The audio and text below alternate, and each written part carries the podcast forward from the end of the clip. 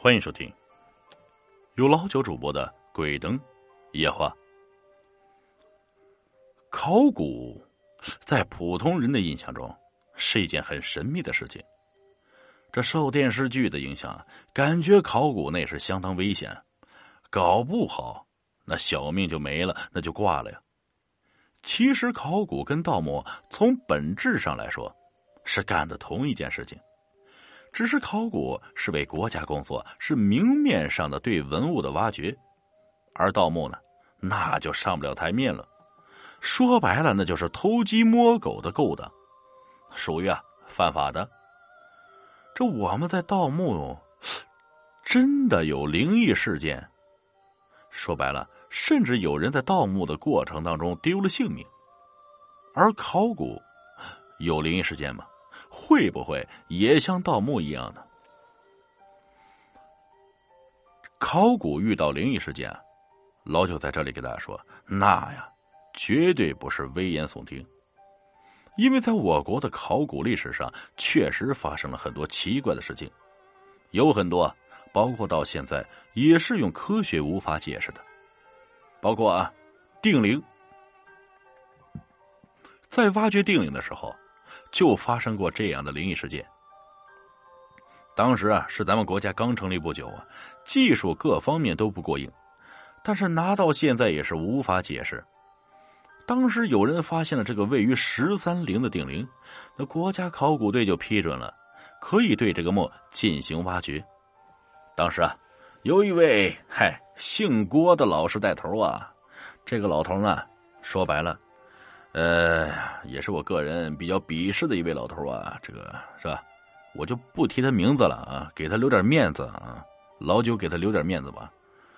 这个老匹夫啊，考古学家吴涵带队，他们先到达的村庄，没来多久就开始下暴雨，而且暴雨就在凌云的附近几个村这一直持续了两个多月才停啊，在当地下雨。不是什么奇怪的事情，但是持续这么久的，还是多年未见的。两个多月后，雨终于停了，他们开始组织人下墓。再进入墓室之后，就开始发生了奇怪的事情。外面又开始电闪雷鸣啊！在定陵里的两个守墓兽的雕像，在他们进来之前，那都是完好无损。结果呢？一下就被劈成了两半啊！当时也没多想，只是想着这可能是雷电太大了。接下来的几天，每天都是电闪雷鸣，也没有下雨，就是那种啊啊光打雷不下雨的状况。后来有一位考古队员被雷打死了，考古还在继续，接连几天就死了三四个人。队长决定啊。暂停考古，这次一共才来了不到二十人，几天就死了四个，他没法向上面交代啊。这难道不是考古灵异事件吗？当初因为咱们国家刚刚成立初期，大家本身啊，嗨，就对鬼神论是有很大的压力的，所以这件事上报后，也只是赔偿了牺牲的考古队员一些钱，考古还得继续。最后呢，在这个万历陵墓出土了很多珍贵的文物，光珍宝就有三千多件，尤其是金冠、凤冠、夜明珠和明三彩四件，那堪称国宝啊。后来，奇怪的事又发生了，一同参加考古挖掘的人，最后的下场都不是特别好。当初啊，定陵挖掘的重要决策在。家中自杀，而负责这次挖掘的指挥官飞机失事，还有好几个都疯了，连一起去记录的摄影师没有动手参与过挖掘的他也出事了。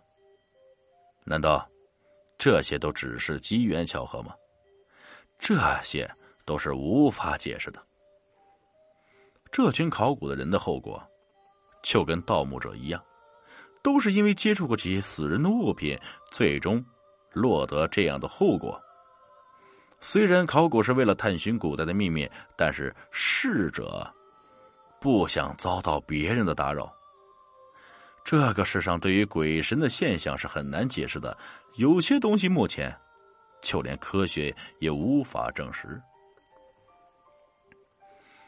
在古代有这样一句话：“想要富啊，先盗墓。”啊，就跟咱们前些年似的，要想富啊，是吧？多种树啊。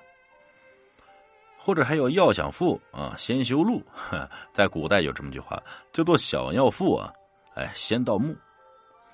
这句话在古代是非常受用的。为什么？因为古代时候非常穷，大家连温饱都解决不了，所以只能去干这个见不得人的勾当。在汉末年间，曹操呢为了有钱扩充军队啊，还组织了专门的盗墓团队去进行盗墓。所以在那个时候，盗墓者很是猖狂，而这些盗墓者在盗墓时发生了很多奇怪的事情。对于盗墓，能不能碰见灵异事啊，有没有电影啊那当中那么恐怖？啊？或者说这个盗墓能不能碰着这大粽子啊诈尸了？哎，老九今天给大家聊一聊盗墓。啊，碰到那些奇怪事也很正常，诈尸啊，诈尸的事情是很少碰见，因为有很多尸体几乎就根本保存不下来，啊，有些早已经是一堆白骨了，这怎么诈尸啊？但是，也不代表没有，曾经有人就碰到过真正的诈尸，不过结果就不用说了，那肯定是挂了。一般碰到诈尸都是非常厉害的死人。村东头的老王是一个光棍老汉，已经五十好几，无儿无女，一个人过了一辈子，也没有什么固定的收入来源，本身呢就是靠小偷小摸为生。这村里的人对他，就是又可怜又可嫌。这不，天气转凉，转眼冬天就来了，他还披着个破布衣服，也没钱买过冬用的东西。原本呢，老王就喜欢做这些见不得人的勾当，盗墓。村里人呢，也都知道，也没人说什么，因为他一般挖的是附近村子的坟，基本上不碰自己村儿，并且呢，也会帮别人还原的很好，只取财物，别的都不懂。还不，这不隔壁村有位去世老人，据说是被假炭闷死的。而那家本身是非常有钱的财主，老王这几天就每天边看热闹边打探，发现那家陪葬了很多值钱的玩意儿，就打定了主意下葬后去挖回来。三天后，老人入土为安了。晚上，老王准备好东西，带上纸钱就去了坟前。开挖之前，先给人家上上香，烧烧纸钱，说几句好话呀。这才能开始动手。一切准备就绪之后啊，开始挖起来了。借着月光挖了有快一个小时吧，终于看见棺材。因为啊，呃，挖土是个非常吃力的事情，老王又很久没吃肉啊，那累的是气喘吁吁，就坐下来休息会儿。休息了大概有一刻钟的样子，准备开棺。当他推开棺材的边角时候，就看到了画的是卡白的老人的嘴呀，脸儿，这嘴角还有点轻微上扬的状态。老王心想啊，这有钱人家就是不一样，寿衣装都画的特别好，那看来陪葬品肯定少不了啊。那今天发财了。正当他推动整个棺材板的时候，他看见老人的手动了下，他以为自己看错了。没管就准备下手，因为老人手上戴着一个很大的金扳指，他拿起来端详了下，准备拿下来的时候，发现自己的手被紧紧的拽住了，而且非常的用力，他吓坏了，都不敢出声啊！这是碰到鬼了吗？还是盗墓真的碰到诈尸呢？他已经不打算要那个金扳指了，想着赶紧把手抽出来，结果手被握得更紧。老王用力往外拽，结果把棺材中的人拽的坐起来了，而且眼睛还睁开了。他吓坏了，大叫起来：“这是老人发出声音了，说我怎么在这里呀？”嘿嘿。老王趁老人说话的间隙啊，用力在他身上掐了一下，撒腿就跑。而棺材中的老人跟着跑，一直追到了村子头啊！因为惊动了村里人，后来有人发现，这是老头诈尸了。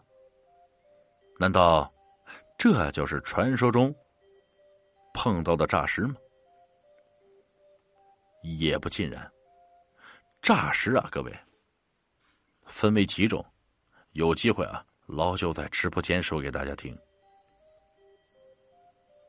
本集故事播讲完了，感谢各位听众的收听，我们下期再见。